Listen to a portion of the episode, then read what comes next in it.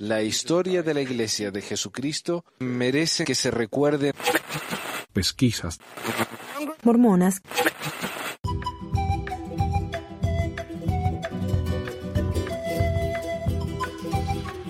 Hola a todos, bienvenidos al episodio 290, no, sí, 295 de Pesquisas Mormonas. Hoy sí, el 20 de marzo de 2022. No, baja el volumen acá.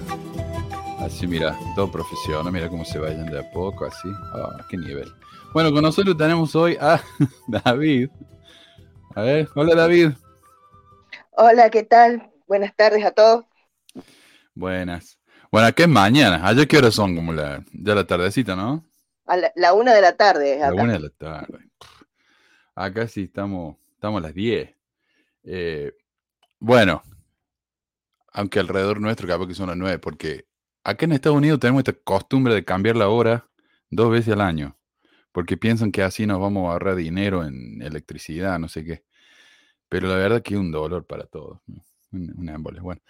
Eh, y tenemos nada más que a David hoy, pero tal vez tengamos a Meli más tarde, así que vamos a ver cómo, eh, qué pasa. Eh, pero bueno, quiero agradecer a Adriana, anuncios, por su enorme trabajo compartiendo mis videos ahí por WhatsApp, por todo WhatsApp.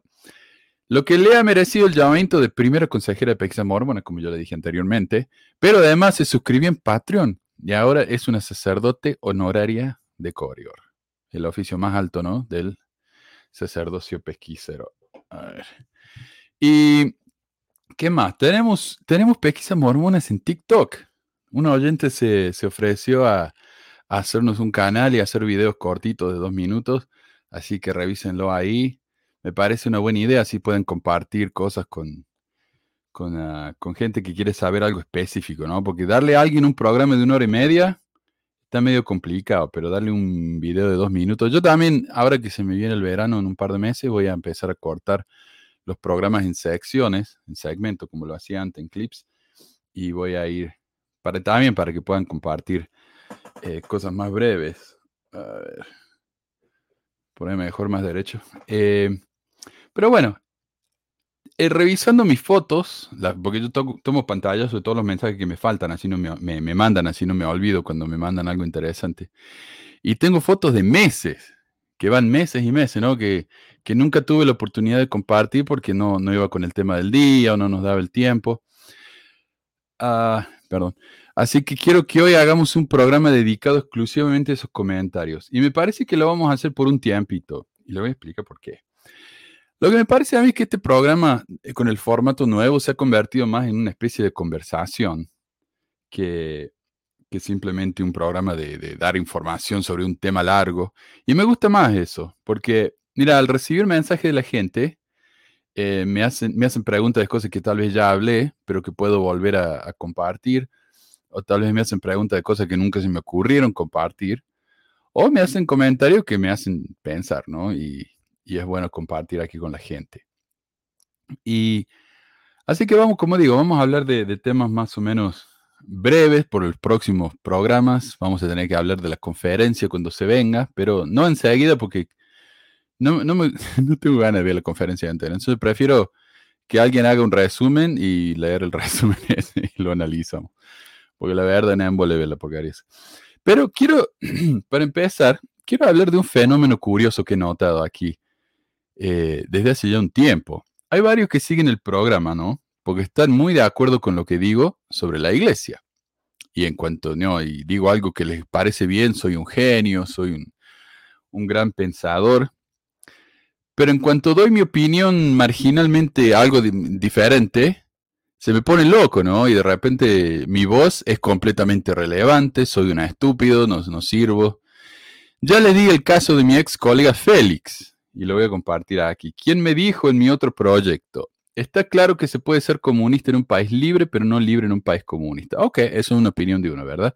Aparte de que intelectualmente el AGE, porque mi programa sobre el, el argentino este el AGE, te supera por mucho, no das ni un argumento sólido.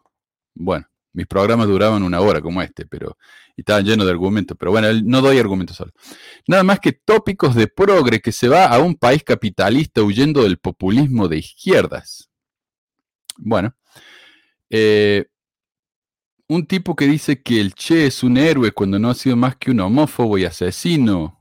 Asesino, solamente se me demuestra su incapacidad intelectual para hacer un canal amarillista para progres. Claro, lo mío era puro amarillismo, yo no tenía ningún argumento válido.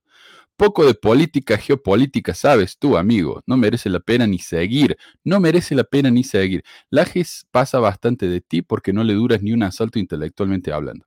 Ya el canal Mormón se había convertido en una parodia amarillista llena de resentidos en muchos de los casos. Claro, eh, el programa que él tanto admiraba en el pasado, ahora que estoy diciendo cosas que no le gustan, incluso el programa que él admiraba, ya no sirve. Ya, ni eso vale la pena, ¿no? Eh, seguir. Eh, llena de resentido en muchos de los casos, aunque él participó en el programa y se lo notaba un poco resentido.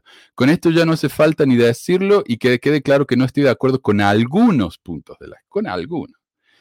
Y yo entiendo, uno puede diferir en sus opiniones políticas, aunque honestamente la mayoría que viene a decirme que el comunismo es malvado no tiene ni la mínima idea de lo que es el comunismo, ¿no? Pero bueno, uno puede diferir, pero de eso a decirme que soy prácticamente un idiota porque no pienso como ellos, es bastante drástico, no sé. Y he dado ejemplos de cómo la gente ha dejado de seguirme porque soy de la opinión que hay que ponerse la vacuna. Claro, soy un, un progre cerebrado. Y para algunos, eso es un plan de los globalistas para ponernos un chip y controlarnos. Eso tiene más sentido.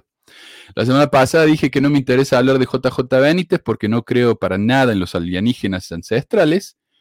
Y uno oyente se me ofendió mucho y me vino a comentar. Si no crees en extraterrestres, estás peor de lo que crees. El universo es para asustarse, pero bueno, Manuel, muchas limitaciones te ponen. Te pones.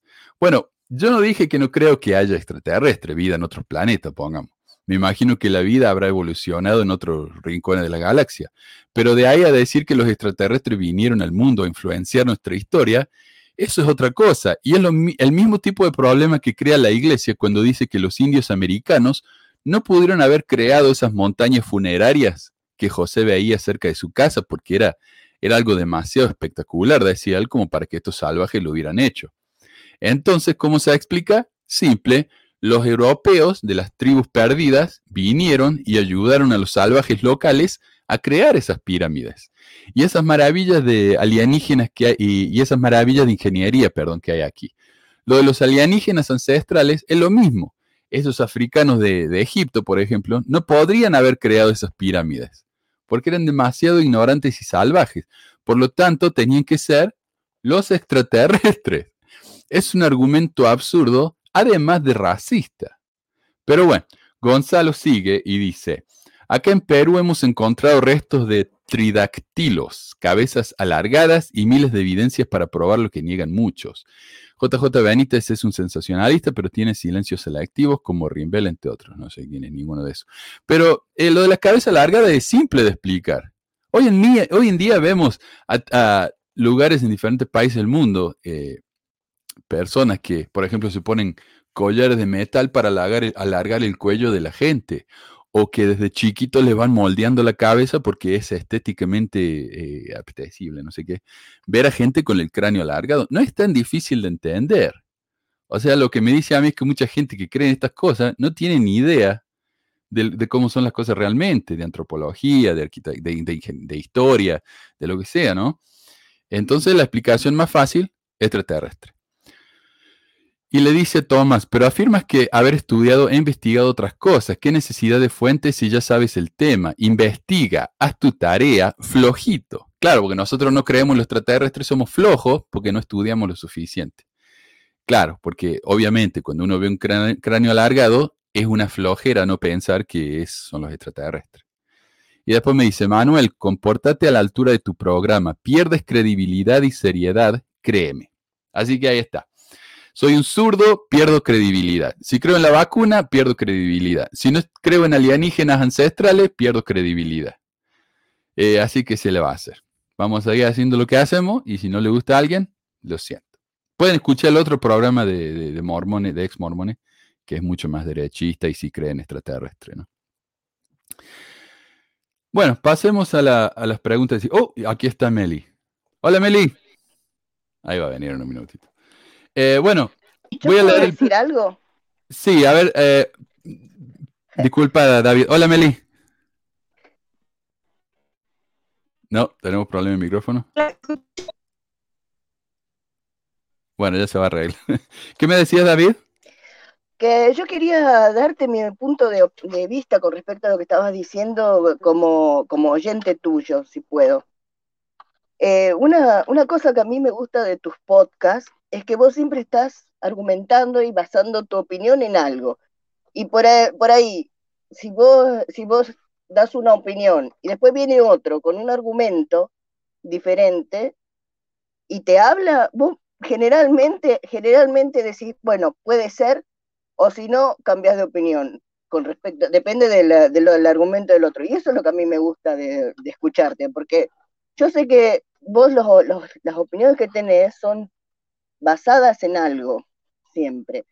Y, y, no es que te vienen y te dicen cualquier cosa y enseguida lo crees, sino que vas, lo, lo pensás, lo estudiás, qué sé yo, y eso, eso es importante para mí, porque me parece, me parece que estamos muy, muy acostumbrados a que, a que nos den todo, todo así, todo masticadito y puesto bien en, la, en, el, en el platito para que no, no, no, no, no, no nos haga daño, para que sea fácil de comer, y al final muchas, muchas veces lo que, las opiniones o las, o las ideas que están dando vueltas son una porquería.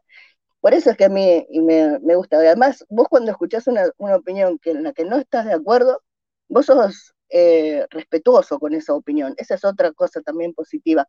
Yo me acuerdo que en uno de los primeros programas, una vez, de las primeras veces que hablamos vos y yo, yo te dije, yo vi a Dios. Y vos me dijiste, ¿qué? y yo te digo, sí, sí, yo vi a Dios. Y, y vos me, y vos dijiste, ah, bueno, y cambiaste de tema, viste, porque no ibas a entrar en una polémica conmigo por eso. Y eso, claro. me, eso, eso fue importante, o sea, es importante tener, tener esa, esa cualidad de poder escuchar al otro, no contradecirlo, sino escuchar, escuchar, argumentar y llegar luego a un consenso. Sí. Sí, uh, mira, yo sé que tengo mis opiniones que, todos tenemos opiniones que están basadas en, en, en cosas incorrectas, ¿verdad? Yo no, no, soy, no estoy excepto a eso, o sea, fui miembro de la iglesia por 25 años. Eh, pero estoy tratando de aprender, ¿viste? Hoy en día, por ejemplo, cuando, cuando me mandan cosas, yo ya lo he, lo, lo he dicho eso, cuando me mandan historias y experiencias y cosas bien eh, jugosas, ¿no? Eh, antes de publicarlo, yo digo, ¿tenés alguna fuente? Hay gente que yo respeto mucho, me, me han mandado historias de, de, de, escándalos en la iglesia, le digo, mira, me encantaría compartirlo porque yo te creo, pero ¿qué tal si tal vez lo viste mal o lo entendiste mal y yo lo publico y me meto en problemas porque publico algo que no tiene ninguna base en la realidad? Eso ya, ya, ya es problemático, ¿viste?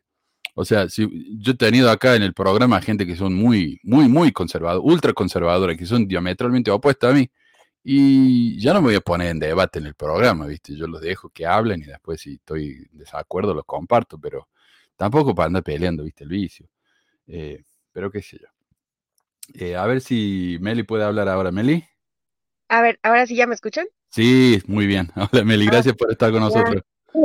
Sí, no, gracias, perdón, me cambié de dispositivo. Es que nada, es que este no tiene tanta batería. Espero que no se apague de repente. Ok. No, está bien. Bueno, eh, dice Chilean Kiwi, hola, ¿viste lo que pasó anoche en Provo? No, la verdad que no tengo ni idea. Así que si alguien quiere compartir eso, le agradecería. Bueno, uh, próximo. Dice, ¿quién fue este? A ver, déjame que saco esto. Davis, Davis o Davis me preguntó, hola Manuel, una consulta, ¿cuál es la fuente donde narra la mentira de José Smith? Dio un discurso indicando que no practicaba la poligamia delante de sus esposas. Buena, buena pregunta, yo lo he hablado esto cuando he hablado de temas más largos, más grandes, por ejemplo, la poligamia en general de José y hablé sobre cómo él negó su, su práctica de la poligamia, pero hablemos específicamente de la negación de José Smith. El libro History of the Church, que este libro fue compilado por el mismo José, él, él pidió que sus, su entorno, no, fue en mil, 1838 creo, ya se había muerto él, ya ni me acuerdo. Pero bueno, eh, fue tarde, eh, tarde, pero fue un libro oficial asignado por el liderazgo de la iglesia. Y está disponible en el sitio de BYU. ¿eh? Y si me piden por las referencias, pueden ir ahí al sitio de, del podcast, ahí se los dejo, Ahí están todos los programas ordenados por, por, número de programa y si van a cada programa van a ver las referencias. Los programas más viejos tal vez no, porque eh, cuando moví el hosting de GoDaddy a Podbean, perdí mucho material, lamentablemente, y no lo pude recuperar, pero la mayoría de las citas de los últimos al menos 150 programas están ahí. Pero bueno, el libro History of the Church dice, ¿creen los mormones en tener más de una esposa? José dijo, no, no al mismo tiempo, pero creen que si su compañera muere, tienen derecho a casarse de nuevo. Pero desaprobamos la costumbre que han crecido en el mundo, que ha crecido en el mundo y se ha practicado entre nosotros para nuestra gran mortificación de casarse en cinco o seis semanas o incluso en dos o tres meses después de la muerte de su compañera. Creemos que se debe tener el debido respeto a la memoria de los muertos y al sentimiento de amigos e hijos. Entonces, si uno se queda viudo, por respeto ¿no? a, la, a la fallecida, hay que esperar. Y no, nunca practicamos la poligamia. Esto fue dicho el 5 de mayo de 1838. Ah, todavía está vivo. José tenía al menos dos esposas. En las minutas de la conferencia del 6 de abril de 1842, cuando José tenía al menos ocho esposas, es citado diciendo, él, Hiram Smith, Luego habló en contradicción con un informe en, circulación sobre el elder eh, Kimball eh, Brigham Young, él mismo y otros de los doce, alegando que una hermana había estado encerrada en una habitación durante varios días y que había tratado de inducirla a creer en tener doce esposas. No sé si ustedes se acuerdan de esa historia, una historia bastante interesante. Esta mujer, que lamentablemente no tengo el nombre acá, les pido disculpas. Eh, esta mujer fue la, primera vez que, bueno, cuando Brigham Young, no, él tenía un gran problema con la poligamia al principio. Y José estaba tratando de convencerlo. Entonces Brigham Young dijo, bueno, está bien, vamos a probar. Y José dijo, tengo una lista acá para vos. Fueron a la oficina arriba de la tienda de troncos, que se llama, la tienda de troncos. Que arriba de la tienda de troncos es donde estaba la escuela de los profetas y todo ese tipo de cosas. Ahí es donde la gente escupía en el piso y fue que Emma se quejó y ahí José Smith recibió la revelación de, de la palabra sabiduría. Bueno, arriba de la tienda de tronco estaba la oficina de José y llamaron a esta hermana a una entrevista y cuando estaba ahí eh, le dijeron, mira, esto es lo que estamos haciendo ahora. Eh, no le diga a nadie, esto es algo muy sagrado y en la iglesia lo sagrado es secreto. Entonces, ah, pero mira, acá, eh, acá, Brigham necesita una esposa plural. Y me parece que vos serías una buena candidata. La mujer esta no quiso saber nada. Entonces ellos le dijeron, mira, tenés que pensar, pensarlo por un tiempo, pero pensarlo acá. Y la encerraron en la pieza esa para que pensara. Eh, no fue días, como dice acá la acusación, esta fue algunas horas, me imagino. Cuando llegaron, la chica esta dijo, no, gracias, y salió corriendo. Eh, pobre Brigham, ¿no? Eh, y, y ella fue y le contó a todo el mundo. Entonces José dijo, no, eso es mentira, eso nunca pasó. Entonces él está, lo que está haciendo es, está exagerando la historia diciendo, yo no la encerré por días, pero nadie dijo que la había encerrado por días, dijo que la había encerrado. Entonces él está exagerando la historia para que suene más increíble. Pero bueno, a eso está respondiendo él. El presidente José Smith habló sobre el tema de las historias con respecto al Elder Kimball y otros, mostrando la insensatez y la inconsistencia de pasar tiempo conversando sobre tales historias y escuchándolas, porque ninguna persona que esté familiarizada con nuestros principios creería tales mentiras, excepto Sharp, el editor del Warsaw Signal. Y el Warsaw Signal era un diario anti-mormon que había allá en, en cerca de. Eh, entonces, en la poligamia es mentira. Eh, y aquí José, quien participó en ese intento de convencer a esta chica, niega que esto sucedió. Eh, pero esto fue en 1842, cuando digo José tenía al menos ocho esposas. Él dice que es mentira. El 5 de octubre de 1843, cuando José tenía unas 27 esposas, escribió en su diario, y este diario está disponible en los papeles, los documentos de José Smith, en el sitio de la iglesia. Tarde en casa y fuimos a caminar por la, por la calle con mi escriba, di instrucciones para juzgar a los que predicaban, enseñaban o practicaban la doctrina de la pluralidad de esposas. A esta ley José la prohíbe y la, y la práctica de la misma, ningún hombre tendrá sino una sola esposa. De nuevo, a esta altura José tenía 27 esposas. En el Times and Season el diario de la iglesia, José escribió, un elder de la iglesia de los santos de los últimos días de nombre Hiram Brown ha estado predicando la poligamia, él ha sido cortado de la iglesia por su iniquidad. Finalmente, y este es el discurso del que me hablaba Davis, el libro History of the Church, de nuevo, transcribe un discurso de José Smith de mayo de 1844, cuando tenía más de 30 esposas, en el que dice, no había estado casado más de cinco minutos y había hecho una proclamación del Evangelio cuando se informó que tenía siete esposas. Y él, William Law, juró que he cometido adulterio. William Law era uno de los consejeros de José y José quiso casarse con la esposa de William y le ofreció a la esposa que ella se casara con otro como para compensar. Eh, y no quisieron saber nada. Y William Law fue uno de los que abrió el Nauvoo Expositor, el diario que José Smith quemó y por eso se fue a la cárcel y se murió y todo eso. Bueno, eh, William Law jura que he cometido adulterio. Un hombre me preguntó si se había dado el mandamiento de que un hombre puede tener siete esposas y ahora el nuevo profeta me ha acusado de adulterio. Eh, no estoy seguro a quién se refiere con ese nuevo profeta, pero muchos se llevan de la iglesia y, y hacían sus propias ramas del mormonismo. Nunca tuve ningún problema con estos hombres hasta que la Sociedad de Socorro Femenina publicó el periódico contra los adúlteros y las adúlteras William Law también jura que le dije que era culpable de adulterio. El hermano Jonathan Durham puede jurar lo contrario. Me han encadenado. He sacudido cadenas antes en un calabozo por el bien de la verdad. Soy inocente de todos estos cargos y ustedes pueden dar testimonio de mi inocencia porque ustedes mismos me conocen. Claro, muchos de los consejeros que eran testigos de él también estaban practicando la poligamia. Entonces, claro, todos tenían el interés en quedarse en silencio. ¿Qué cosa es que un hombre sea acusado de cometer adulterio y tener siete esposas cuando solo puedo encontrar una? Y ahí está la mentira, ¿no? Que dijo él enfrente de todo el mundo, ahí en el discurso, en la conferencia, diciendo, yo solamente tuve una esposa. O solo veo una. Él puede haber dicho, ¿no? Es que eh, lejos, hay mucha neblina, entonces yo vi nada más que vi la que estaba acá al frente. Eh, soy el mismo hombre y tan inocente como lo era hace 14 años y puedo probar que todos ellos son perjuros. Así que ahí está. Es increíble el grado de cinismo que manejaba ese hombre y, de alguna forma la ceguera, porque siento que estoy escuchando a, a, pues los defensores actuales de la iglesia. No quiero decir a todos los miembros, porque muchos prefieren como ni meterse en la conversación, pero, pero los que creen que pueden defender, así están a veces jurando y dices, o no sabes, o eres muy ignorante, o eres muy mentiroso.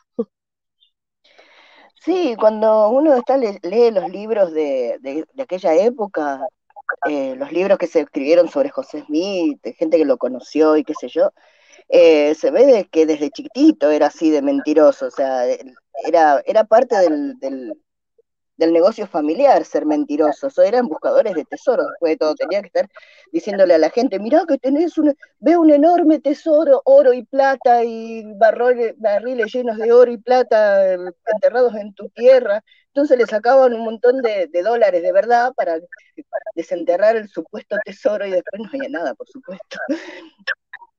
Sí, y lo que me decía, eh, Meli me hace acordar a cuando salieron los ensayos de la iglesia en el sitio oficial de la iglesia, viste que publicaron siete ensayos, la Madre Celestial, el racismo en la iglesia, las múltiples versiones de la primera visión. Yo escuché a gente decir, no, alguien, bueno, ya lo conté también como mil veces, alguien se metió al sitio de la iglesia y lo, y lo hackeó y han publicado esto, pero eso no fue la iglesia. Eh, así que bueno. No, hay gente que, le cuesta muchísimo. Y, esa es la etapa de la negación de la que ya hemos hablado. ¿No? Uno encuentra algo que lo incomoda, lo, oh, y si lo que estoy es falso, entonces uno lo niega, ¿no? Está en esa etapa en la que uno no quiere, no quiere aceptarlo. Yo pienso en mi época, pues ahora sí que en mi época creyente, este, mormona, y así como pienso, digo, bueno, yo iba instituto, ¿qué pasaba? ¿Por qué, ¿Por qué como que no conectaba? Y es que creo que, o sea, sí tiene que ver con, ok, si yo asumo que esto es verdad, que, que la iglesia es verdadera, todo lo que me digan lo voy a pasar por ese filtro.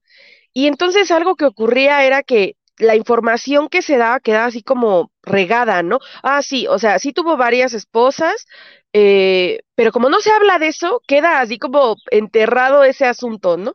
Este, creo, no me acuerdo la verdad, para qué, para qué les miento, pero no me acuerdo si yo creía que, que se había casado con estas mujeres porque, este, así nada más como por la eternidad o algo así, que es probable que haya pensado algo así, no, no estoy segura. Creo que como evitaba pensar en eso, no, no, no lo sé. Pero, pero eso pasa con muchos miembros, o sea, ahorita ya lo saben, ya es este, por, ah, bueno, y, creo que yo también he contado esto, pero cuando estaba en la misión, eh, eh, alguna vez fui a, fuimos a las oficinas, no recuerdo para qué, pues fuimos, este, creo que toda la zona. Y pues ahí voy de metiche, me metí ahí al, al salón donde, bueno, al, a la recámara o al cuarto, no sé cómo llamarlo, a la oficina de los secretarios.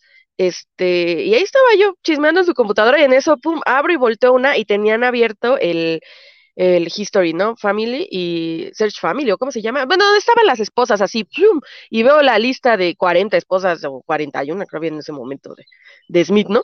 Y yo así, o sea, recuerdo la, la sensación así como de mi estómago, ¿no?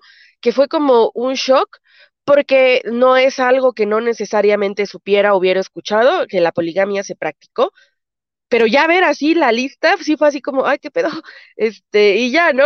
Me volteé y fue así como que no, no pasó nada, aunque sí sentí feo, me recordó la sensación a los 16 cuando me encontré con, con el internet y blogs de esa época, estamos hablando de hace muchos años, o sea, del 2000, como del 2003, 4, este, ya había algunos blogs, pero, eh, y los había visto, y en el momento en que los vi, recuerdo mucho porque fue una noche, así los leí todos, bueno, varios, y en ese momento yo sabía que lo que estaba leyendo, ahora sí que como el Evangelio, yo sabía que era verdad en mi corazón. No, o sea, tenía mucha coherencia.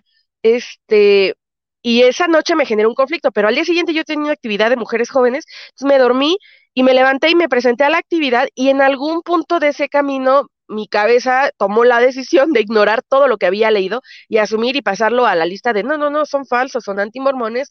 Este, mira, aquí está la iglesia, porque yo era un adolescente que en ese momento necesitaba ese soporte, ¿no? Ese grupo a lo mejor, este, pues de gente por mis, por la situación que yo, yo vivía en, en mi vida.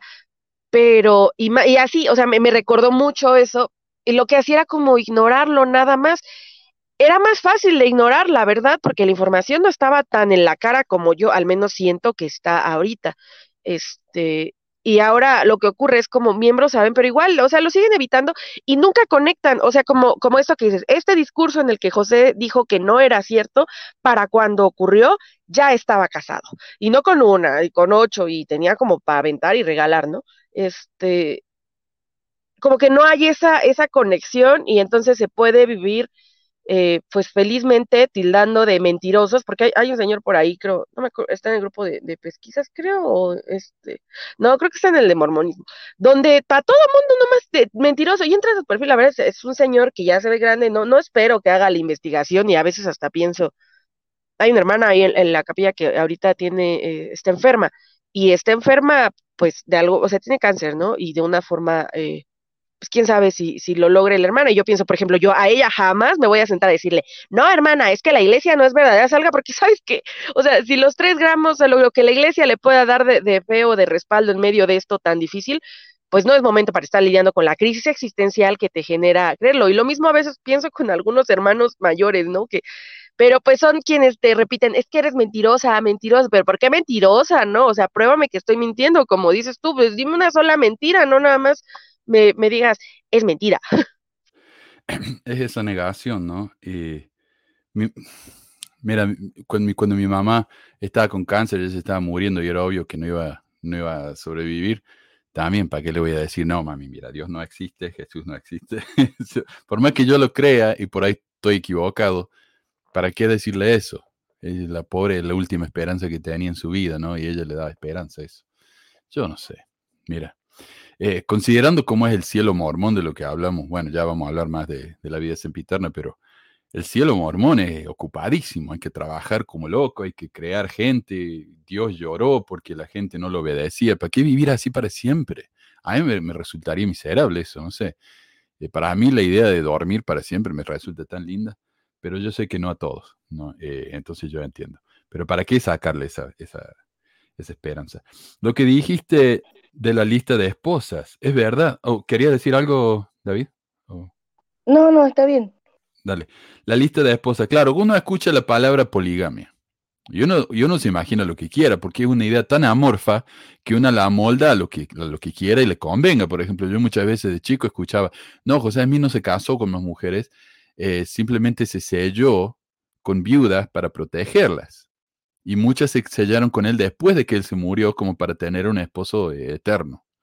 Bueno, pero eso todavía es poligamia. Aunque sea la poligamia eterna. Pero es poligamia. Pero uno lo acomoda de una manera así que lo, lo hace sentir bien, le, le calla eso, eso eh, incomodidad que tiene en la cabeza. Entonces, eh, sigue, ¿no? Pero cuando uno ve una lista, claro, la lista de esposas, cuando se casó, qué edad tenían esas esposas, ya es, ya es más real la cuestión, es más concreta y es difícil ignorarlo, ¿no? Y amoldarlo a lo que uno quiera. Así que sí es verdad. A mí A me mintieron directamente. A mí me dijeron que José Smith solamente tuvo dos esposas, la de los himnos y Emma, y nada más. Y yo lo Ah. creí hasta que encontré tu programa y me enteré.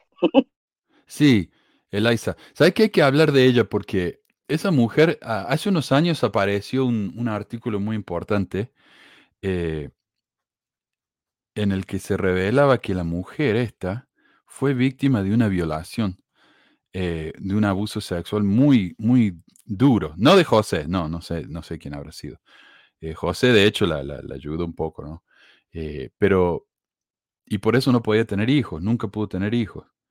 Y ella parece que se, se enfocó con el tema porque ella habló, habló de la Madre Celestial. El, el hecho, el único, la única mención que tenemos de la Madre Celestial en la iglesia antes de los ensayos este que se publicaron hace unos que 5 o 6 años era el himno de Elisa Snow.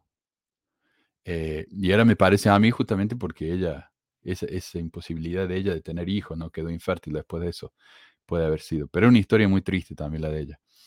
Además que está la historia de que Emma se enojó tanto con ella cuando estaba viviendo en la casa la escuchaba a él, a José y a ella, viste, en su pieza. eh, se enojó tanto que la tiró de la escalera. No sé si será cierto eso, pero se cuenta esa historia. A ver, eh, Julio dice, hola Manuel, ¿podrías hablar sobre los indígenas de Utah? Eh, lo vamos a hacer breve porque no sé qué tan interesante es esto. En el estado de Utah hay, cinco grupos diferentes, los Utes, los Goshuts, los Paiutes, los Shoshone y los Navajos, o Shoshone, y los Navajos. El nombre del estado viene obviamente de los Utes, y, el apodo, y es el apodo de la Universidad de Utah, son los Utes. Estos indígenas han estado, bueno, y, de hecho creo que el logo era un, indio con pluma que después lo tuvieron que, que borrar. Estos indígenas han estado aquí por lo menos 10.000 años, un poquito más de los indígenas del libro de Mormón, ¿no? Actualmente solo hay 33.000 nativos en Utah, lo que representa un poco más del 1% de la población del estado. Pero cuando los mormones llegaron a Utah había 20.000. Por lo que esto no era eh, una tierra virgen, digamos, como nos hacen creer, que llegaron acá a Utah y no había nada. Durante los primeros años del asentamiento de los mormones acá en Utah, las relaciones fueron generalmente pacíficas y se produjeron algunos intercambios de, negocios, ¿no? Pero a medida que los pioneros se asentaban en la tierra más allá del valle, del lago Salado, los nativos americanos se desplazaron más y comenzaron a surgir tensiones. Recordemos que Brigham el plan de él, era una especie de Alejandro Magno, ¿no? Eh, él decía, bueno, eh, vamos a conquistar esta tierra y la vamos a conquistar haciendo que varias familias vayan y, y vivan ahí. Entonces ahora ella es nuestra. Y se fue desparramando por todas partes, incluso terrenos muy lejos de Utah, como Nevada, creo que se fueron hasta Wyoming, eh, Arizona. Entonces, eh, fue recién cuando vino el Estado federal, el gobierno federal, y dijo, ah, ah, esto es la tierra de ustedes y los limito. Porque el plan de él era hacer un país propio, el país de Deseret. Eh, pero a, lo, a, los, a, los, indios no les gustó eso, ¿no? Obviamente era la tierra de ellos. Y aunque la mayoría de los conflictos resol resolvieron pacíficamente, este fue el comienzo del declive de las relaciones. En 1853 inició la guerra Walker, eh, que fue justamente porque los eh, no llegaban a un acuerdo de quién podía, iba a poseer la tierra, a pesar de que los indios habían estado ahí por 10.000 años. Y luego fue seguida por la guerra Black Hawk en 1865. Y esa guerra duró siete años. O sea, no era una guerra consistente, sino que fueron varias batallas que se fueron dando a lo largo de siete años. El resto de la historia de los mormones con los indígenas de Utah ha sido problemática, ¿no? Los mormones piensan que los indios son descendientes del profeta Ley, aunque ya no tanto, porque se dieron cuenta que el ADN no encaja. Los mormones piensan que los indios, eh, ya lo dije del libro, y de algunos profetas como el presidente Kimball, pensaban que si ayudaban a esta gente a hacerse mormones, iban a dejar su salvajismo y a volverse literalmente blancos. El presidente Kimball habla en un discurso de cómo las hermanas se están haciendo más industriosas eh, esta, te iba a preguntar, eh, esta, ¿ves, ¿ves la situación que hubo hace unos meses de, de lo que se encontró en Canadá con, con los niños estos, ¿no? Que tenían en los internados. En, en Utah entró, o sea, no, mm, no, no, no, no es contemporáneo de esa época porque Kimball ya es más para acá, pero dime si estoy confundida. ¿Hubo un caso de, de abuso con estos niños que, que se estaban quedando, que estaban ayudando a blanquear? Este, no un caso, varios casos. Varios casos. Ah, ok, ok, si algo así recordaba, este, si, si había ocurrido esto con, le habían, les habían dado amor de más, este, sí, no, están, tan cañones. Eh, los abusos fueron varios, y de hecho fue un, caso, un juicio, eh, no, no me acuerdo cómo se llaman, pero esos juicios cuando se juntan varios, es el mismo caso de abuso muy similar, entonces se juntan varios y entre todos le hacen juicio a la iglesia. Y le hicieron juicio porque sí, estos chicos, cuando eh, lo que pasó es que la iglesia decidió que varios chicos de estas tribus iban a ir a vivir con familias en Provo, eh, en Salt Lake, donde fuera, para ir a la escuela, ¿no? A la, escuela de chicos blancos. Entonces, de esa manera iban a, querer unirse a la iglesia y se iban a ir cambiando la piel y se iban a hacer más industrioso y todo eso. Y cuando fueran a, a sus casas en la reservación, iban a convertir al resto de la familia. Entonces lo que pasó es que mientras estaban quedándose con estas familias en Utah, bueno, en, las ciudades grandes, eh, hubieron muchos casos de abuso. Sí, sí, sí. Y no fue hasta hace unos años atrás que estos niños ya eran adultos y presentaron este juicio en contra de la iglesia. En Canadá me parece que fue más de, eh, simplemente lo, no sé, pero me parece que encontraron chicos muertos. No, no, estoy, no me acuerdo bien. Eh, sé que escuché el tema, pero ya ni me acuerdo. Así que bueno, esos son los, los nativos americanos. Los más famosos son los Utes. Eh, pero sí, hay, hay cinco. Adelante. Te iba a comentar que sí, o sea, fueron cuerpos abajo de las iglesias que, que encontraron, debajo de varias este, iglesias. No sé cuántos, pero, pero muchísimos. Sí, sí, fue un caso muy, muy horrible. Y, para lo que dicen, viste que en Canadá son todos tan buenos, nunca pasa nada malo. Fue un asco lo que pasó ahí, sí. Dice, hola Manuel, me gusta tu programa, he aprendido mucho, bla, bla, bla. Por cierto, a uno le creas, doy clase en la escuela dominical a los casados. Este año se enseña doctrina y convenios y el domingo pasado deberíamos haber visto la sección que habla sobre el matrimonio polígamo, pero casualmente no tocaba clase, sino sacerdocio y sociedad de socorro. Y cuando debíamos ver sobre la sociedad financiera de Kirtland, lo que fue un problema en la, en la credibilidad de José, pasó lo mismo, es decir, no hubo clase. ¿Es coincidencia? ¿Por qué justo cuando hay temas espinosos no hay clase? ¿No se habrá reducido el tiempo de clases para evitar evadir temas complicados. ¿Qué opinas? Honestamente, en mi opinión, sí, es coincidencia. Yo no creo que los líderes locales estén tan al tanto como para planear esto. No sé, lo dudo mucho. Eh, y si no, simplemente no lo incluyen en el manual y listo. Igual me dio curiosidad y fui a revisar lo que dice el manual sobre estos temas. El manual se llama Ven, sígueme y el que voy a usar es el manual de 2021. Y de hecho me gustaría compartirlo, a ver si lo, si lo encuentro la, lección de Doctrina y Convenio 122, que es el tema de la poligamia. Bueno, con respecto a la revelación del matrimonio plural que se encuentra en el DIC 132, dice entre poco y nada. Por ejemplo, tiene dos títulos, eh, tiene dos páginas, como digo, y tiene los siguientes títulos. Esta vida tiene por objeto prepararnos para la exaltación. La obediencia a Dios produce bendiciones. El Padre Celestial hizo posible que las familias sean eternas. El Padre eh, Dios acepta el matrimonio plural solo cuando Él lo manda. Ese es el título. Ahí está. Dios acepta el matrimonio plural solo cuando Él lo manda. Si los miembros de la clase, eh, y este es un párrafo nomás, esto es lo que habla acerca de esto. Si los miembros de la clase tuviesen preguntas sobre el matrimonio plural, ayúdenlos a ver que José Smith y otros de los primeros santos también tuvieron preguntas. Ínstelos a buscar la pregunta que hizo José al Señor en Doctrina y Convenio 132.1. Y esto lo que dice es Eh, de cierto, así te dice el Señor, mi siervo José, que por cuanto te has dirigido a mí para saber y entender cómo es que yo, el Señor, justifiqué a mis siervos Abraham, Isaac y Jacob, como también a Moisés, David y Salomón, mis siervos, tocante al principio y doctrina de tener muchas esposas y concubinas, y ahí le explica por qué él justificó eso. Aunque en el libro de Mormón dice que lo que hizo David fue horrible, ¿no? Al tener muchas esposas y concubinas. Pero acá Dios lo justifica. Entonces hay una, una pequeña contradicción, no, una pequeña, una gran contradicción. Entonces, así como la respuesta que recibió en los versículos 29 al 40. En fin, a fin de ayudar a la clase a aprender en cuanto a las maneras en que pueden hallar respuestas a sus preguntas tocantes al Evangelio, podría resultar de ayuda repasar juntos cómo responder preguntas sobre el Evangelio que está en topics. Bla, bla, Tal vez los miembros de la iglesia podrían mencionar cómo han buscado respuestas a preguntas relativas al Evangelio y cómo se mantienen fieles aun cuando algunas de sus preguntas sigan sin contestarse. Entonces, no dice nada. Honestamente, no dice nada eh, sobre el matrimonio plural. Simplemente dice, si la gente tiene preguntas, díganle que se mantengan fieles a pesar de que tienen preguntas. ¿Ok? Esa es la, solución acá del, del manual este. Y nos invita a leer un artículo que se llama Cómo responder preguntas sobre el Evangelio. Pero hablemos de, lo que dicen los versículos 29 al 40. ¿Qué le dice el Señor a José? ¿Por qué él permitió que estos hombres se casaran con muchas esposas? Eh, básicamente porque él lo permitió, nada más. Dice, cuando yo digo que está bien practicar la poligamia, está bien. Si yo no lo digo, está mal.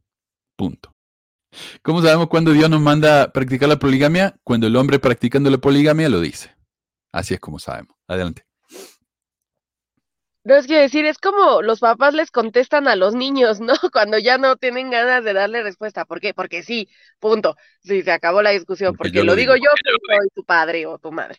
Este, yo me estaba acordando igual ahorita de las clases de instituto y recordé que, o sea, cuando se hablaba de esto, no, no, no recuerdo cómo era la clase, creo que el énfasis era como sí, el matrimonio, y sí fue, o sea, en la clase de instituto sí dijeron como, este es el matrimonio celestial, este es el matrimonio sempiterno, la, o sea, la pluralidad de, de esposas, esa es la ley, eh, recuerdo que lo, lo, enseñaba, pero lo enseñaban como no, es que a José le costó tanto trabajo, o sea, tuvo que venir un ángel a amenazarlo para que el güey lo hiciera, porque estaba tan negado y tan sorprendido, y después recuerdo en otra clase, creo, eh, cuando hablan de, creo que ya fue a, John Taylor, eh, fue el que vivió poco, por lo mismo de que estaba siendo perseguido por, por lo del matrimonio este plural, si no mal recuerdo, pero como vean la fe que tenían.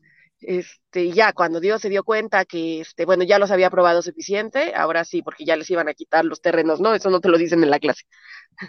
Exacto, sí. Era, y, y, eso fue cuando empezaron a hablar de que está bien mentir por el Señor. Fue justamente a causa de la poligamia, porque decían, bueno, si le decimos la verdad, nos van a meter en la cárcel. Entonces defendamos a los, a los líderes y, a los, y los protejamos. ¿Me decías, David?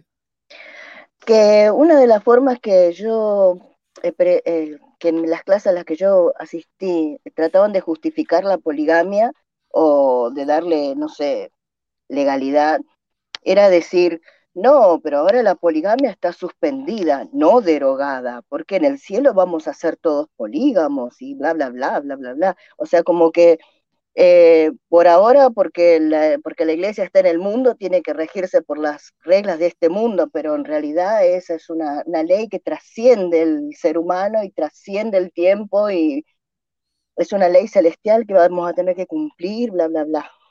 no porquería. Eh, pero hablemos del artículo ese que nos dice que tenemos que leer. ¿Cómo responder preguntas sobre el Evangelio? Y me gusta esta parte donde dice, eh, de vez en cuando los líderes de la iglesia aportan información que da respuesta a algunas de nuestras preguntas, pero no siempre resulta práctico ni posible que los líderes respondan cada pregunta que tengamos, a menos que vayan a uno de esos rescates, ¿no? A Boise o a Suecia. Cuando entendemos cómo buscar conocimiento tanto por el estudio como por la fe, llegamos a ser más autosuficientes, más capaces de procurar respuestas inspiradas por Dios a nuestras propias preguntas y mantenernos fieles mientras resolvemos nuestras inquietudes. Y esto yo lo veo muchísimo en los comentarios del, canal. Muchos miembros, cuando no tienen una respuesta de los líderes, se ponen bien creativos inventando respuestas a ciertos problemas. También lo vemos con los demás fe, Book of Mormon Central y todo eso, ¿no? Eh, ellos empiezan a inventar gilada que para ellos tiene sentido. Fueron los extraterrestres.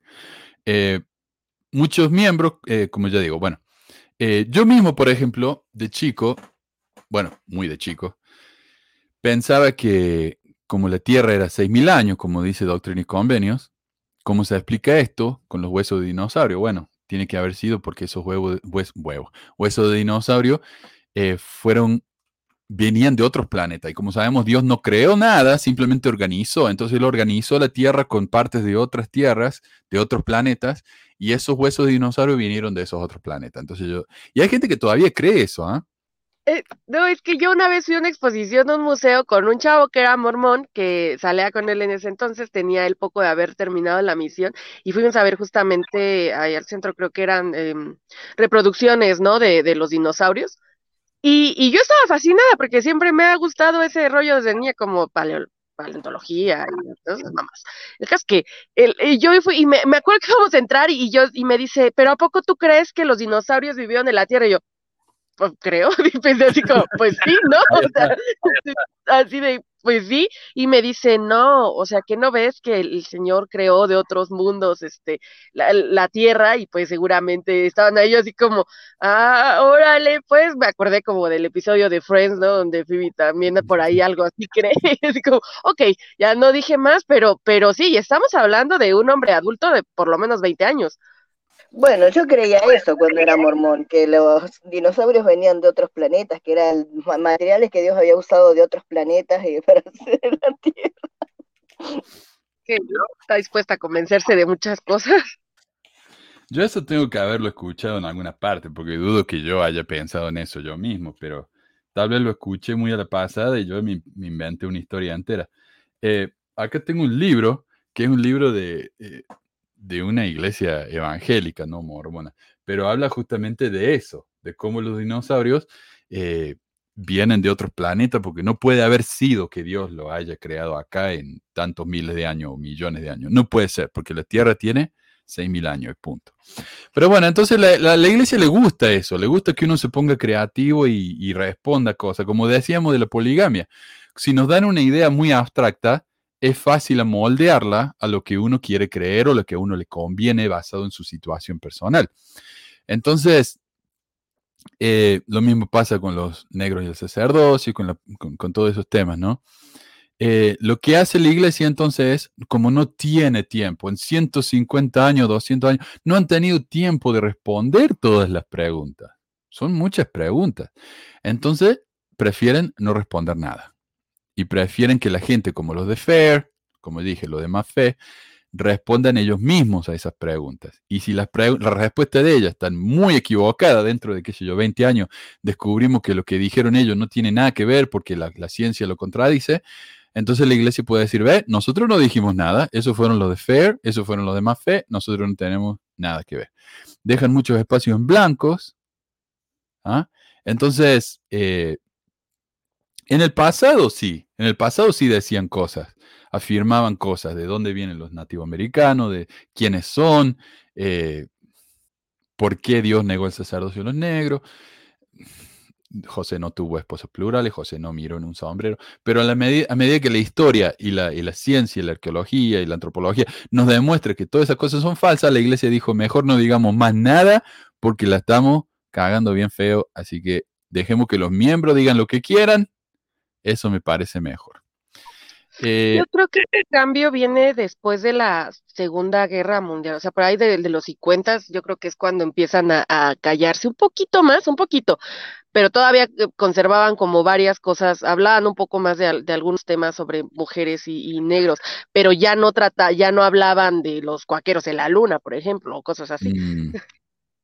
exacto bueno, y la otra, la otra pregunta que me hizo este, este oyente era acerca de por qué no hablaron del, bar, del banco de Kirkland.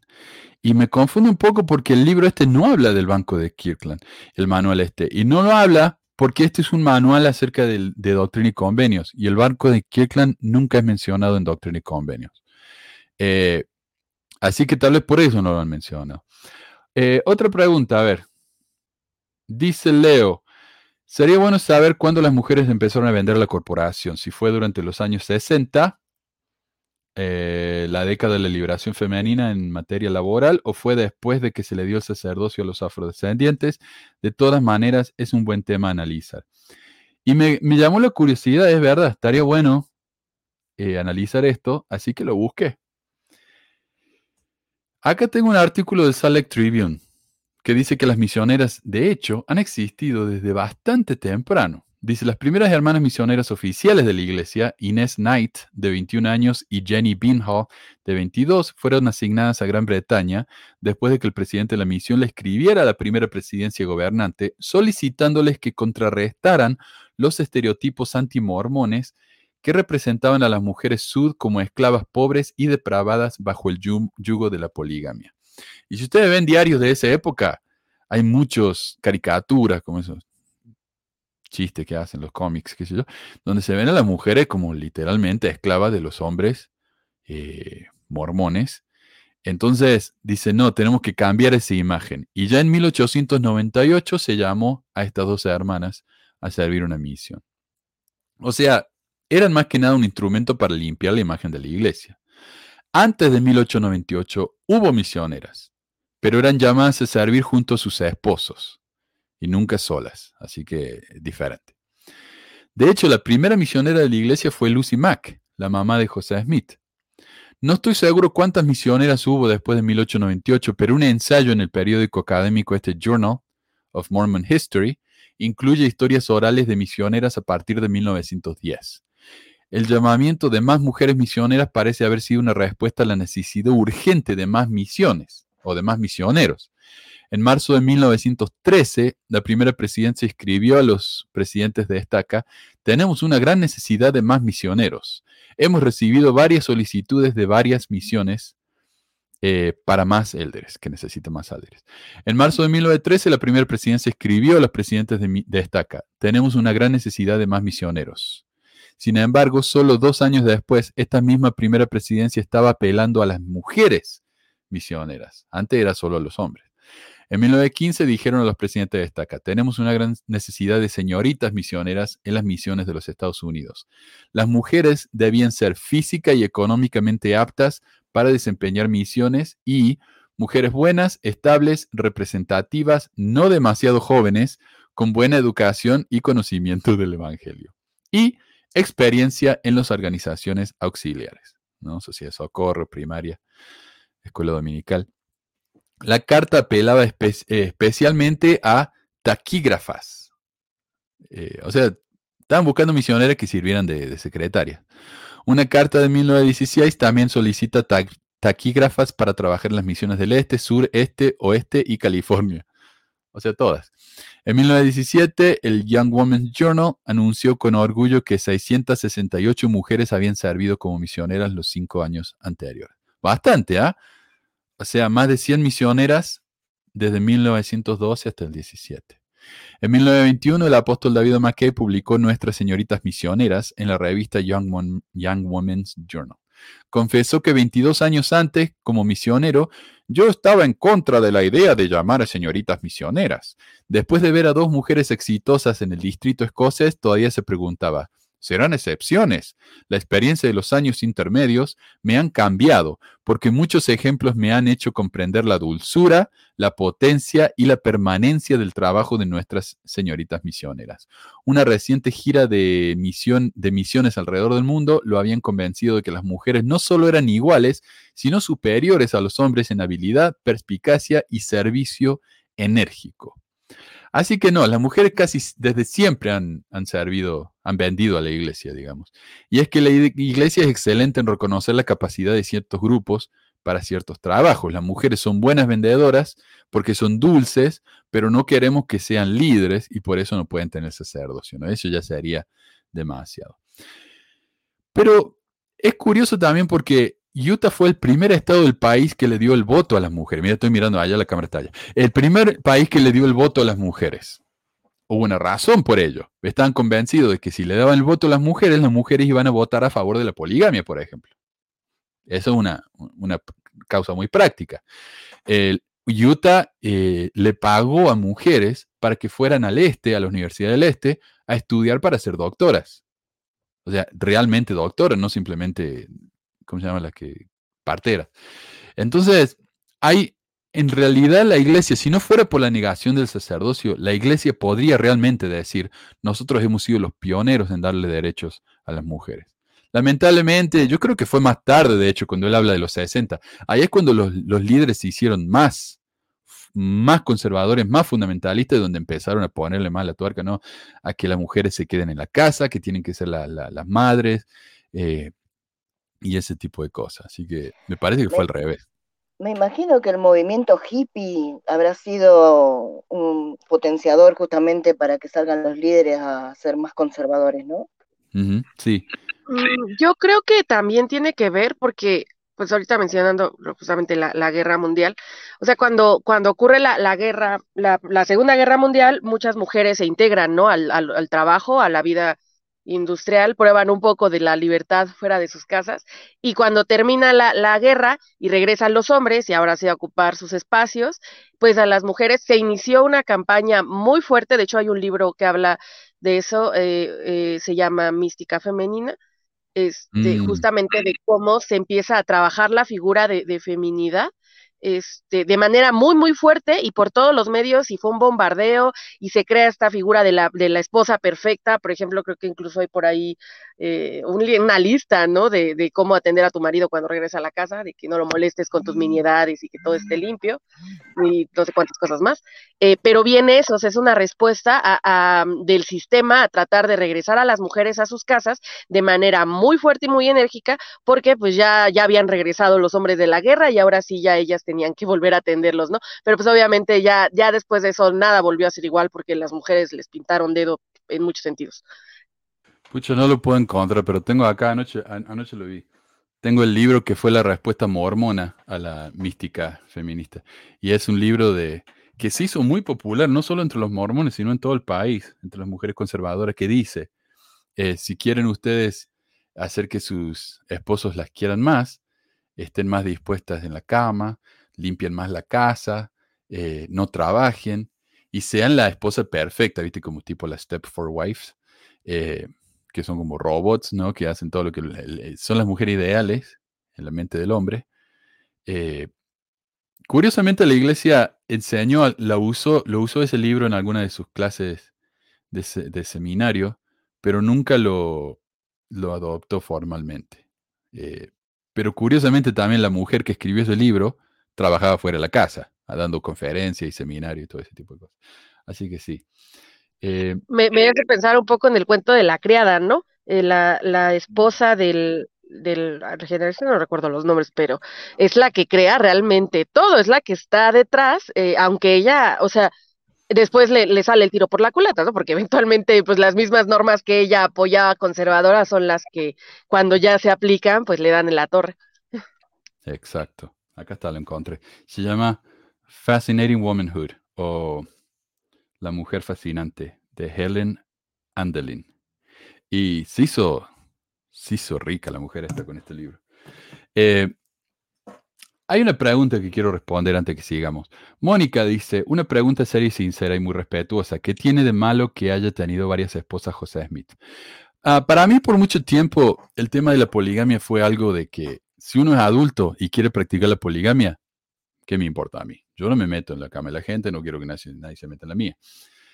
El problema, Mónica, es, al menos en la poligamia moderna, es, son los chicos. Ahí ya hay muchos problemas. También, como hemos visto en la iglesia fundamentalista de, ¿cómo se llama? Eh, Jeffs.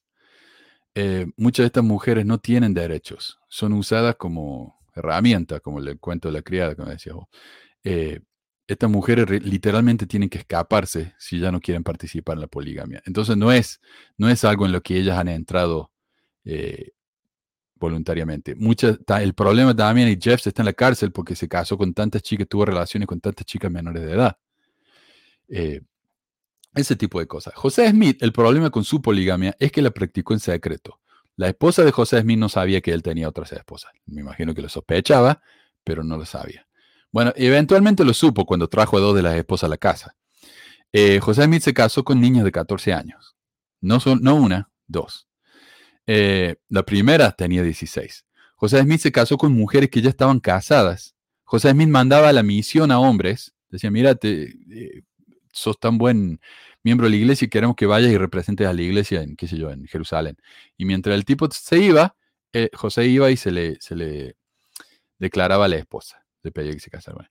todo a espaldas del marido. Entonces, todas estas cuestiones, Mónica, son, eh, eh, tiene que ver con la mentira, el secretismo, el, crimen, porque casarse con una nena de 14, o sea, eso ya es demasiado para mí. Entonces, sí, ese es el problema. Eso es lo que tiene de malo, Mónica. Y yo entiendo la pregunta porque, como te digo, yo por un tiempo pensé que tiene de malo si uno quiere casarse con mucho. Es todo esa... Además que para mí José lo hacía no porque realmente amara a estas mujeres o las quisiera proteger, era una cuestión de poder para él. Porque imagínate el poder que tiene que sentir uno cuando le dice a una mujer ya casada, cásate conmigo y no le digas nada a tu esposo. Y la mujer dice que sí. O sea, tiene que, tiene que irse de la cabeza eso, me imagino yo. No sé si ustedes tienen algún comentario sobre el tema, pero es, así lo veo yo. Sí, sí, yo también creo que es algo que se relaciona con el poder, que la poligamia o el poliamor o el que se relaciona, o sea, cuando varios adultos o, varias adultas se quieren involucrar sexoafectivamente, pues ahora sí que cada quien haga con su cola lo que quiera, ¿no? Este, mientras una es un adulto y esté también con, con, con adultos, con adultas, pero en el caso de Smith, justamente es esto, es una, el, la mentira, la forma, dos, que tenía más que ver con el poder, tres, como mencionas, este situación de que hubiera niñas de 14. Lo sorprendente es que lo hiciera ahorita y que hay personas que están dispuestos, o sea, que eso les puede, lo pueden escuchar y no les causa ningún ruido, este, que, que una niña de, de 14 o de 16 años esté con un adulto. Eh, dicen es normal, este, o, o, qué sé yo, ¿no? Pero pero hay un abuso, o sea, hay que reconocer que, que, diferencias en ciertas etapas de la vida, a lo mejor sí ya cuando tiene una 30 y otro de 50, pues dices, pues bueno, ¿no? Ya, este, pues cada, cada quien, pero hay etapas que son eh, la niñez y la adolescencia, los años, a cada año de diferencia es bastante significativo, o sea, cuando una tiene 13 con un muchacho de 18, no parece mucho 5 años, pero claro que hay bastante eh, de significativo en el desarrollo este, de esos años. Entonces, el, que adultos, hombres adultos, decidan involucrarse con, con niñas, con adolescentes, pues habla de, de su necesidad de control y de, de, de, poder, no, no, y pues un poco seguramente, o sea, no quiero usar la palabra lujuria porque es como muy religioso el asunto, pero es un, sí es un uso y desecho de, de cuerpos, porque dudo mucho que, que él les diera todo lo, lo, que se necesita o lo que en teoría involucra a una pareja, ¿no? Eh, sí, no, es, eh, cuando uno realmente estudia el tema de la historia de la poligamia de José, es realmente asqueroso el, tema este. Eh, a ver, respondamos algunas preguntas. Dice Manu, ¿por qué cuando veo tus videos me sale publicidad mormona?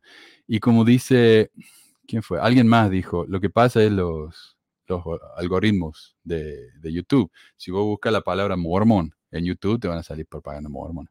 Eh, así es la cuestión. Yo que veo, por ejemplo, algunos videos en español, me salen propaganda de españolas en, en video después de inglés. Así que es eso, es el algoritmo. Pero si la iglesia me quiere pagar por esto, yo no le voy a decir que no. Dice, hola Manu, ¿qué libros recomiendas para conocer la historia real de la iglesia? Yo diría, eh, si sabes inglés, que leas eh, Rough Stone Rolling.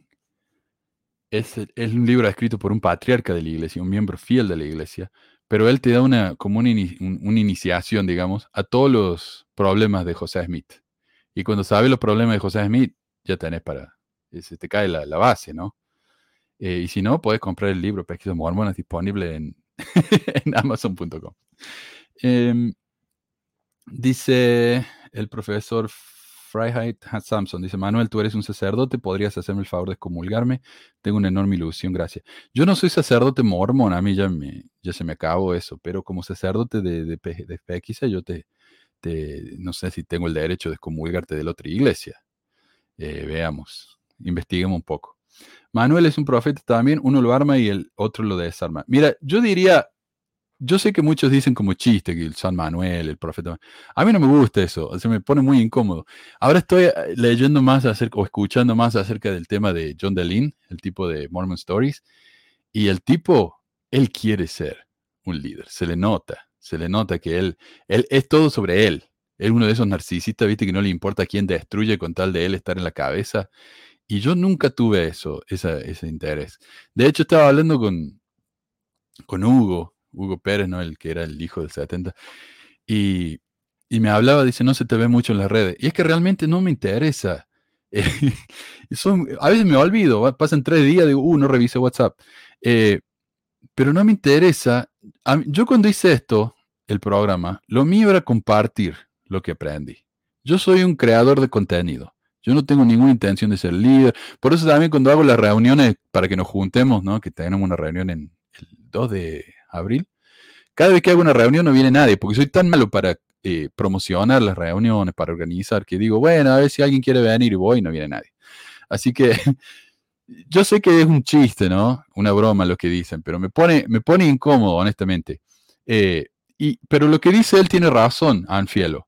Yo soy un profeta para algunos, no porque yo diga que soy un profeta, sino porque ellos se crearon una imagen de mí en su, en su cabeza y cuando yo digo algo que los decepciona, ya me desarmaron. No sé, no sé si a eso se refiere, pero me parece que tiene razón. Me preguntan, ¿quiénes son los Laje Boys? Algún participante me cuenta. Eh, cuando yo no pude hacer el programa este como por seis meses, a causa de la, la Karen que tuve ahí en el, trabajo, eh, fui y hice otro proyecto, porque yo no puedo estar sin hacer algún proyecto, algo tengo que hacer. Entonces fui, hice un proyecto hablando de los ultraderechistas latinos. El box, eh, qué sé yo, Malay en Argentina. Y yo sé que muchos que me escuchan acá aman todas esas cosas que estoy diciendo, pero para mí es tóxico eso. Entonces yo fui y decidí hacer un programa sobre eso, porque mis programas favoritos, yo, yo le digo la verdad, yo escucho cero programas y miro cero videos sobre el mormonismo, ya realmente no me interesa. Yo lo que veo es todo sobre política. Entonces digo, bueno, voy a hacer un programa político. Y me enfoqué en Agustín Laje, porque como dicen, él es probablemente el, él se llama libertario, pero es un ultraderechista más famoso que hay en Latinoamérica, me parece a mí. Y es de Córdoba, como yo. Así que em, empecé a hablar acerca de él eh, por esos meses. Y Musa, el Diego y Índigo, incluso Meli me ayudó con el programa cuando lo hice. Eh, pero sabes que después de un tiempo se vuelve tan tóxico, porque la iglesia la cuestión es tóxica, pero uno siente que puede ayudar a alguien en la iglesia. En estos grupos de ultraderecha me parece que son mucho más tóxicos, porque ¿cómo los ayudas? O sea, yo no, yo no sé, mostrarle los datos, mostrarle los hechos, no te lo aceptan. Te dicen que sos un idiota, como me dijo Félix. Eh, entonces, y, los insultos. O sea, si los mormones te insultan, tenés que ver cómo te insultan los fascistas. Es asqueroso. Así que después de seis meses ya no pude más. No me daba la cabeza, me, me deprimió y me tuve que ir. Eh, así que ese es Laje y los Laje Boys. Acá alguien dice prometió una segunda parte, pero no estoy seguro a qué se refiere. ¿Será el, la vida serpiterna? Porque si es eso, ya vamos a volver. Ah, pero bueno, yo diría hagamos unos 15 minutos más y ya, y ya cerramos la cuestión. ¿Quién es este? Uh, no tengo el nombre, disculpa. Dicen, Pro están haciendo un nuevo templo, pero ya no le pusieron el Moroni. yo le dije, sí, hace rato que empezaron a abandonar el Moroni, creo que es el enfoque en Jesús y eso. Y él me dice, en todo relato de origen abranicis, el mensajero de Dios es Arcángel Gabriel y eso riñe con el principio de la doctrina mormona al entregar un Nuevo Testamento. Y yo sé a qué se refiere. Está hablando de la escritura de Gálatas, ¿no? Que dice, eh, les encanta esta escritura de los evangélicos cuando se, se, quejan de los mormones. Mas si aún nosotros o un ángel del cielo os anunciare otro evangelio diferente del que os hemos anunciado, sea anatema. Entonces ellos ven el ángel morón y dicen, ese ángel fue el que trajo otro evangelio, es anatema. Pero en mi humildísima opinión, lo que comparten los mormones no es otro evangelio, sino que es el mismo, pero su propia versión. No sé. Y sé que me van a decir que no, ¿ah? Ya sé, me van a escribir, me van a decir, Manuel, ¿cómo te atreves? Pero, y, me van a decir que los mormones no son cristianos, que el libro de Mormón es parte de la Biblia y por lo tanto es, es, no es parte de la Biblia, por lo tanto es otro evangelio y todo eso. Pero honestamente ese argumento a mí me interesa muy poco. Lo que los mormones enseñan no es tan diferente a lo que dicen otras, otras religiones cristianas. Y sí, tiene cosas diferentes y extrañas, pero todas, todas, todas tienen cosas diferentes y extrañas. Si escucharon la charla que tuve con el amigo ex testigo de Jehová, Eliam, o Eliam, los testigos de Jehová también creen en cosas bastante diferentes de que las de los otros cristianos, lo mismo que los adventistas, lo mismo que los católicos, pero me parece a mí que los e, evangélicos es como que han dicho, nosotros somos los que deciden quién es cristiano y quién no. Y eso me parece un poco injusto, no sé. El problema, como lo veo yo, no es que la iglesia esté preocupada por la, por la escritura de Gálatas y por eso se han sacado de encima el ángel y, no quieren ofender a los evangélicos, lo que sea. Lo que la iglesia está haciendo es eliminar toda imagen que pueda competir con la de Jesús. A ver si así el resto de los cristianos lo consideran cristianos también, por fin, ¿no? Es una cuestión de marketing, no de doctrina. Y no es que los ángeles Moroni hayan sido totalmente eliminados. Según el Salt Tribune, de 250 templos que anunció la iglesia en 2020, solo 50 tenían un ángel en los, en los planes preliminares. Perdón, solo 50 no tenían un ángel. O sea, 200 sí.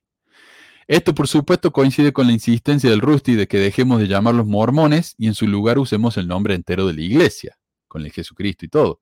Hace unos años, Gordon B. Hinckley, el entonces presidente y profeta de la iglesia, hizo un cambio más humilde cuando engrandeció el tamaño de la palabra Jesucristo en el logo de la iglesia. Pero Nelson parece estar mucho más enfocado en el tema, ¿no? Así que esa es mi opinión. No sé cómo lo verán ustedes, qué les parece, pero a mí me parece que es marketing, nada más. Es que la gente se está yendo tanto de la iglesia que tienen que buscar medios o formas de, traer gente nueva, porque si no se van a quedar sin gente que pague el diezmo, pobres gente, se van a quedar muy pobres. Uh, acá me dice, los cocodrilos son extraterrestres, sí. y los pájaros también. Primero, los pulpos creo que sí, por ahí hay algo raro en su ADN, pero bueno, este, fuera de eso. Sí, creo que es que hay un auge ahorita fuerte, ¿no? De, de las iglesias fundamentalistas y como que, y, y, la iglesia mormona forma parte de ellas igual, o sea, aunque a otros cristianos no les guste, ellos forman parte del bloque de cristianos fundamentalistas. Y creo que justamente quitar a los moronis es tratar de, pues, de encajar en esto que, que los puede hacerse ver fuera de ese bloque, que es donde les interesa estar, porque es donde han encontrado el poder político y, pues, económico. Sí. Mira, acá comenta Soledad. Recordé a Anne Eliza Webb, D. Young, o de Young, crítica de la poligamia, abandonó a Brigham, vio una película Esposa 19 donde sale su historia, escribió y dio charlas contra la poligamia.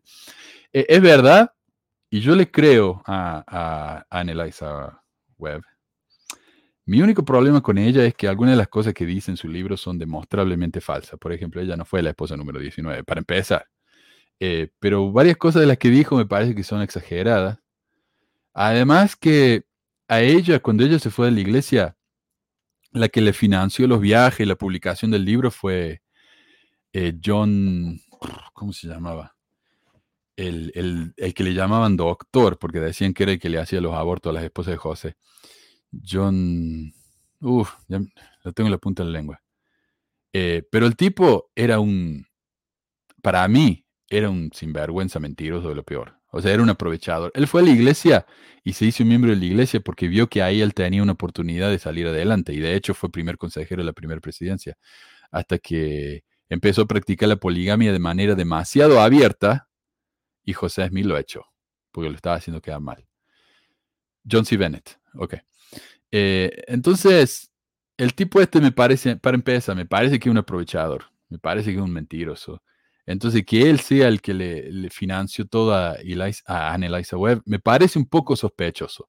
O sea, de nuevo, yo le creo a ella, creo la mayoría de lo que dice, pero hay cosas que me parece que él tuvo influencia eh, para hacerlo todo más, eh, más como jugoso, amarillista, honestamente. Así que sí, pero si, si, encuentran la película, yo les recomiendo que la miren. Yo no la vi, pero les recomiendo que la porque le da una mejor idea de cómo era la poligamia en esa época. Y esta tal vez sea la última pregunta que vamos a ver. Dice, hola Manuel, ¿me puedes ayudar con esta pregunta? ¿Desde cuándo la iglesia empezó a enseñar sobre la primera visión? ¿Hinckley como profeta actual habló sobre la primera visión? Sí, sí, por supuesto.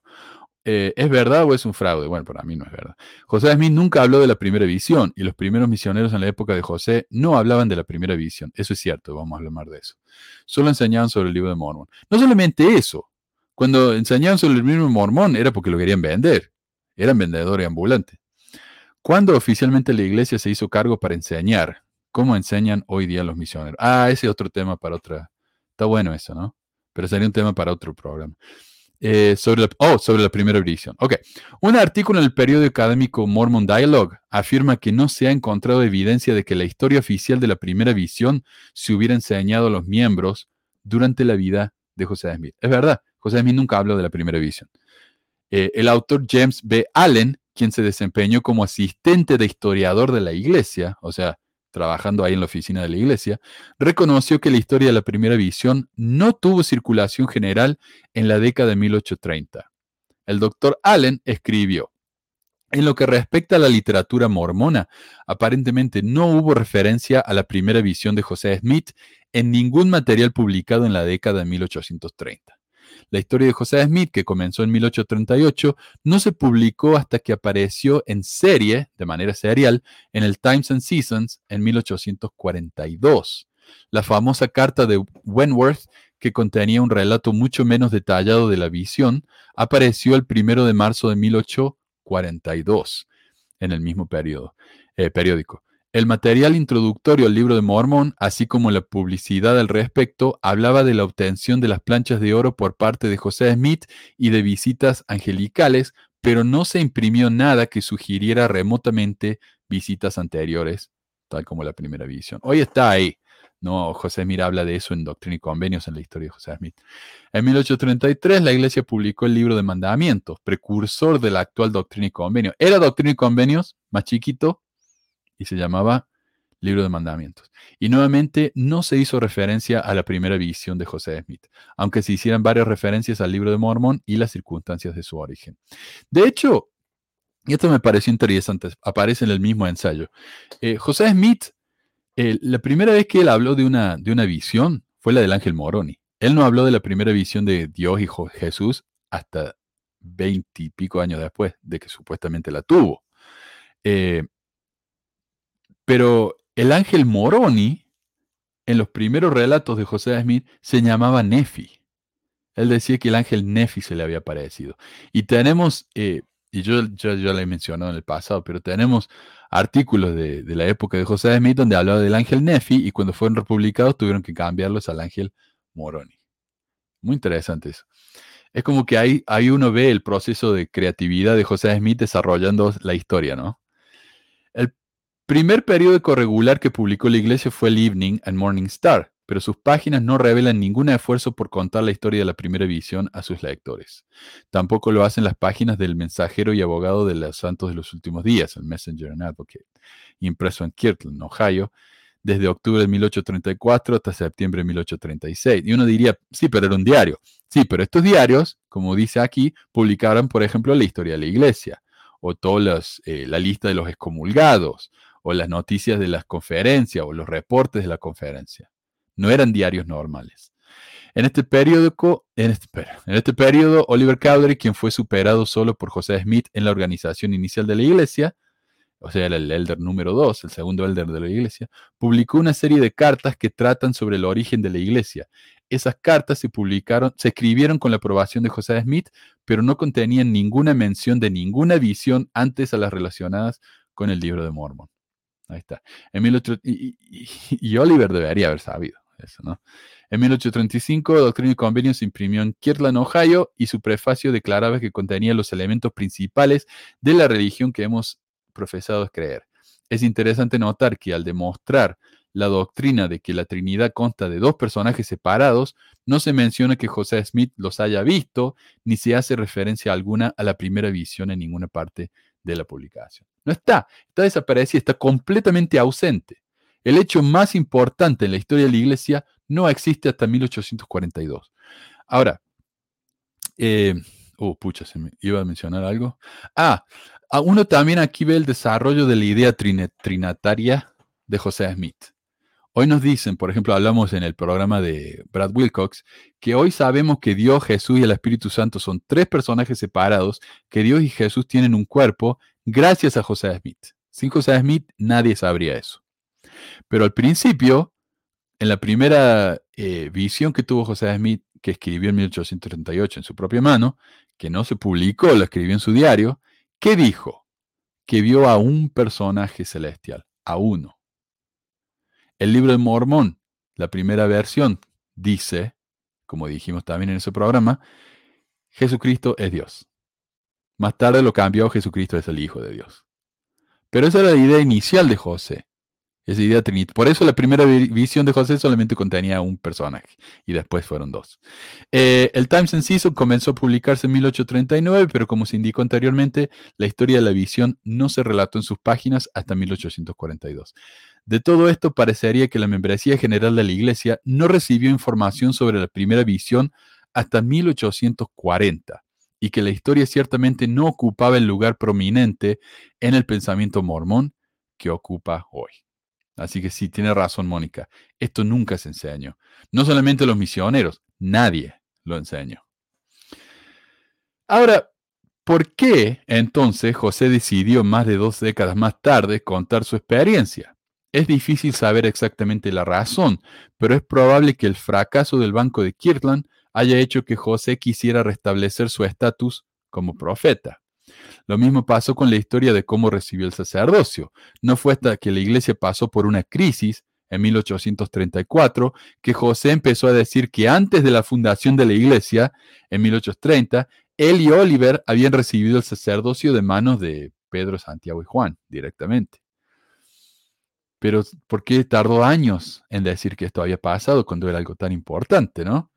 No fue hasta 1838 cuando publicó la historia de la iglesia que finalmente detalló el suceso del sacerdocio. Muchos miembros hoy no se dan cuenta porque estas historias están tan canonizadas, pero muchas otras historias que hemos mencionado en el programa, como la transfiguración de Brigham Young, no hay una historia de que Brigham Young y eh, Sidney Rigdon estaban dando discursos para, como debatiendo a ver quién era elegido por la iglesia como el sucesor de José Smith. Hoy en día se cuenta que Brigham Young, eh, cuando estaba hablando, se le apareció la cara de José Smith en su propia cara, y ahí es donde la gente supo que él era el verdadero sucesor de José Smith. Pero eso no se empezó a contar hasta años después de que supuestamente sucedió. Lo mismo con la historia de, de las langostas ¿no? y la gaviota no se cantó hasta años después. Este es el típico, eh, esto es típico de los, de los creación de los mitos, en los que un suceso es interpretado como milagroso y crece y crece, o simplemente es inventado de la nada y la gente lo cree y lo repite y sobrevive hasta el día de hoy. Así que, sí, la primera edición, los miembros no lo saben, no se enseñó hasta 12 años después de la fundación de la iglesia y unos 20 y pico años después de que José me supuestamente la tuvo. Ahí está. Eso es todo lo que voy a hablar hoy, pero veamos si tenemos algunos comentarios. Dice, habla del planeta Kolob. Bueno, vamos a... Yo quiero responder una pregunta acá. A ver. Eh, David Saldaña Pacheco dice, buen día a todos. ¿Qué pasaría si a Nelson se le ocurre decir que ha tenido la revelación de practicar nuevamente la poligamia? La iglesia es muy cambiante con la supuesta revelación continua.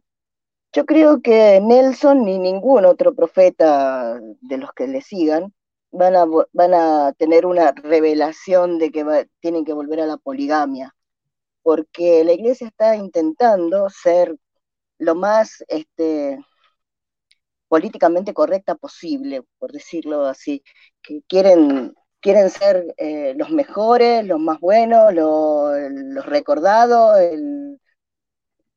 pero entonces no van a, no van a, ponerse, a ponerse en contra de las leyes del país y, de muchas, y de, y muchos grupos de gente volviendo a poner una ley que es tan controversial.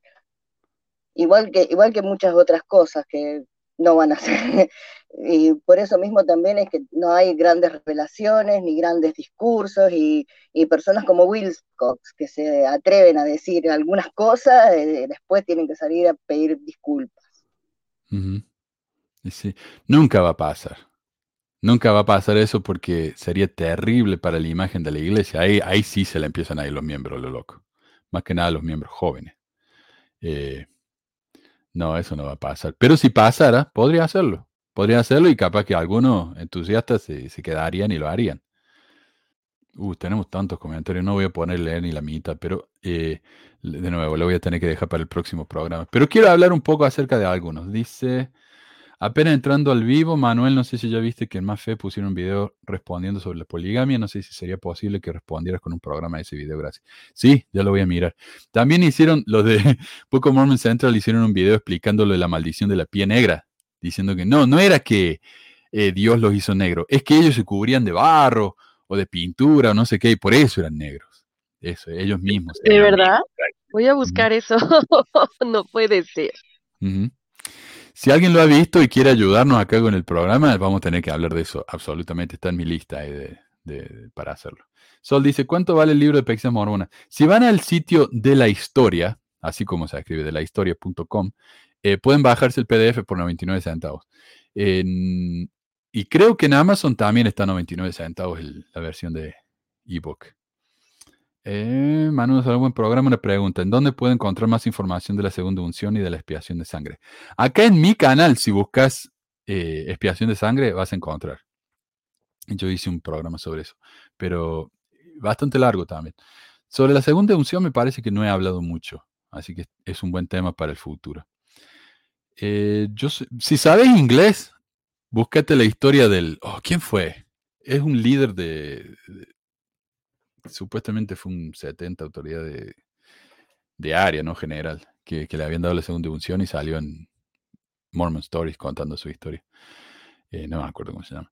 Eh, Agustín dice, yo soy miembro de años, serví una misión de tiempo completo. ¿Qué preguntas le gustaría hacerme? Yo diría, Agustín, mi pregunta es, ¿me podrías escribir? Así venís al programa en vivo, así la gente te puede hacer todas las preguntas que quiera. Me parece justo, ¿no? Eh, yo te comparto ahí mi WhatsApp. Ahí está, es 431-554-8751, número de Estados Unidos. Escríbeme, Agustín, me encantaría tener a un miembro fiel acá respondiendo preguntas. Ah, Becky dice, las reuniones en persona o Zoom, yo quiero estar. Va a ser en persona, pero eh, tenemos que hacer, como decía Meli, tenemos que hacer una reunión de, apóstatas acá en Zoom. Eh, lo hagamos ¿Qué le parece si lo hacemos tal vez el domingo que viene? Eh, después del programa se acaba, yo les doy ahí el link para que se metan a la reunión y lo hacemos. Eh, yo no tengo ningún problema. Así que bueno, el resto de las preguntas las voy a leer ahora fuera del aire y se las voy a responder la semana que viene. Me gusta ese formato nuevo. Díganme ustedes qué piensan, si prefieren los temas largos o temas más breves, así respondiendo preguntas de la gente. A mí me, no sé, me gusta, pero vamos a ver. No quiero hacer algo que todo el mundo odie. Ah, ¿Qué pasó con aquellos padres que te amenazaron por hablar contra la iglesia y dejaste un tiempo el programa? Ah, esa fue una mamá que se entusiasmó mucho, una argentina, que la hija de ella era, bueno, estaba en mi clase, y, y ahora ella ya no está más en mi clase, se fue. de hecho, ya estamos terminando el, año después de que, del que esa mujer me, no me amenazó, simplemente se quejó con la directora, dijo yo quiero que, este hombre deje de hablar mal de mi iglesia. Y entonces la, directora me dijo, ella no tiene derecho a pedirte eso, si quieres seguir hablando no hay problema, pero para no meterla a ella en una situación incómoda, lo deje hasta que la hija se fue. Y ahora ya ni le importa. Ahora tiene otros otros maestros de los que quejarse. Así que estamos libres. Así que bueno, eh, gracias David, gracias Meli por todo su, su, ayuda y gracias a todos los comentarios. Eh, David, no te molestes si promociono acá tu... Mira, David, David, es uno de mis, de mis traductores, mi traductor principal. Y yo diría, si alguien quiere hacer una traducción, David es un excelente traductor y rápido y es barato. Así que no tan barato porque es un trabajo profesional, pero eh, no sé si me, pasé la raya acá promocionándote, David, pero me parece que, es un trabajo excepcional el que hace él y me ha estado ayudando desde años acá. Eh, bueno, gracias. si alguien necesita, avísenme, yo lo pongo en contacto, pero... Eh, ¿Hay algún otro proyecto, alguna otra cosa que esté trabajando David estos días o, esto nomás? No, estoy estudiando programación, nada más. O sea, estoy estudiando y trabajando en las traducciones, nada más. Ok. Él está haciendo también, me está traduciendo y está armando el sitio, eh, ¿cómo se llama? ldmanotado.com, libro de mormón anotado. Sí. Eh, y fíjense, ese es, es una traducción del, del libro de mormón anotado de, de la Skeptic eh, Association.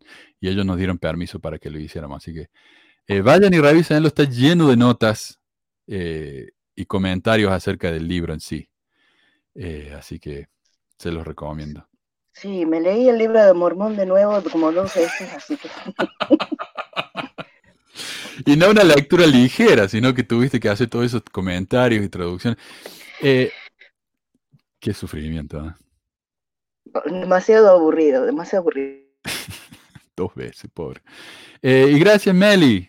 ¿Qué, qué tal vos? ¿Estás haciendo algún otro proyecto en estos días? Sé que estás trabaja- trabajando, estudiando. Sí, bueno, yo estoy eh, empezando la carrera de historia y tengo el, el podcast de Lisístrata, ahí sigue, vamos a estar pronto de regreso, solo que justamente me, me metí a varios cursos de historiografía, a estudiar la carrera de historia, así para dar como más contenido, este, con más calidad, pero pues si quieren ahí escucharlo en Lisístrata hablo porque estoy libre, está en Spotify o en varias plataformas, creo que también en, en Google, y pues ahorita nada más eso, eso y pues, mis estudios, pero espero que, que les guste lo que vendrá pronto. Buenísimo. Gracias. Y bueno, nos vemos entonces la semana que viene. Gracias a todos y adiós. Adiós. Adiós.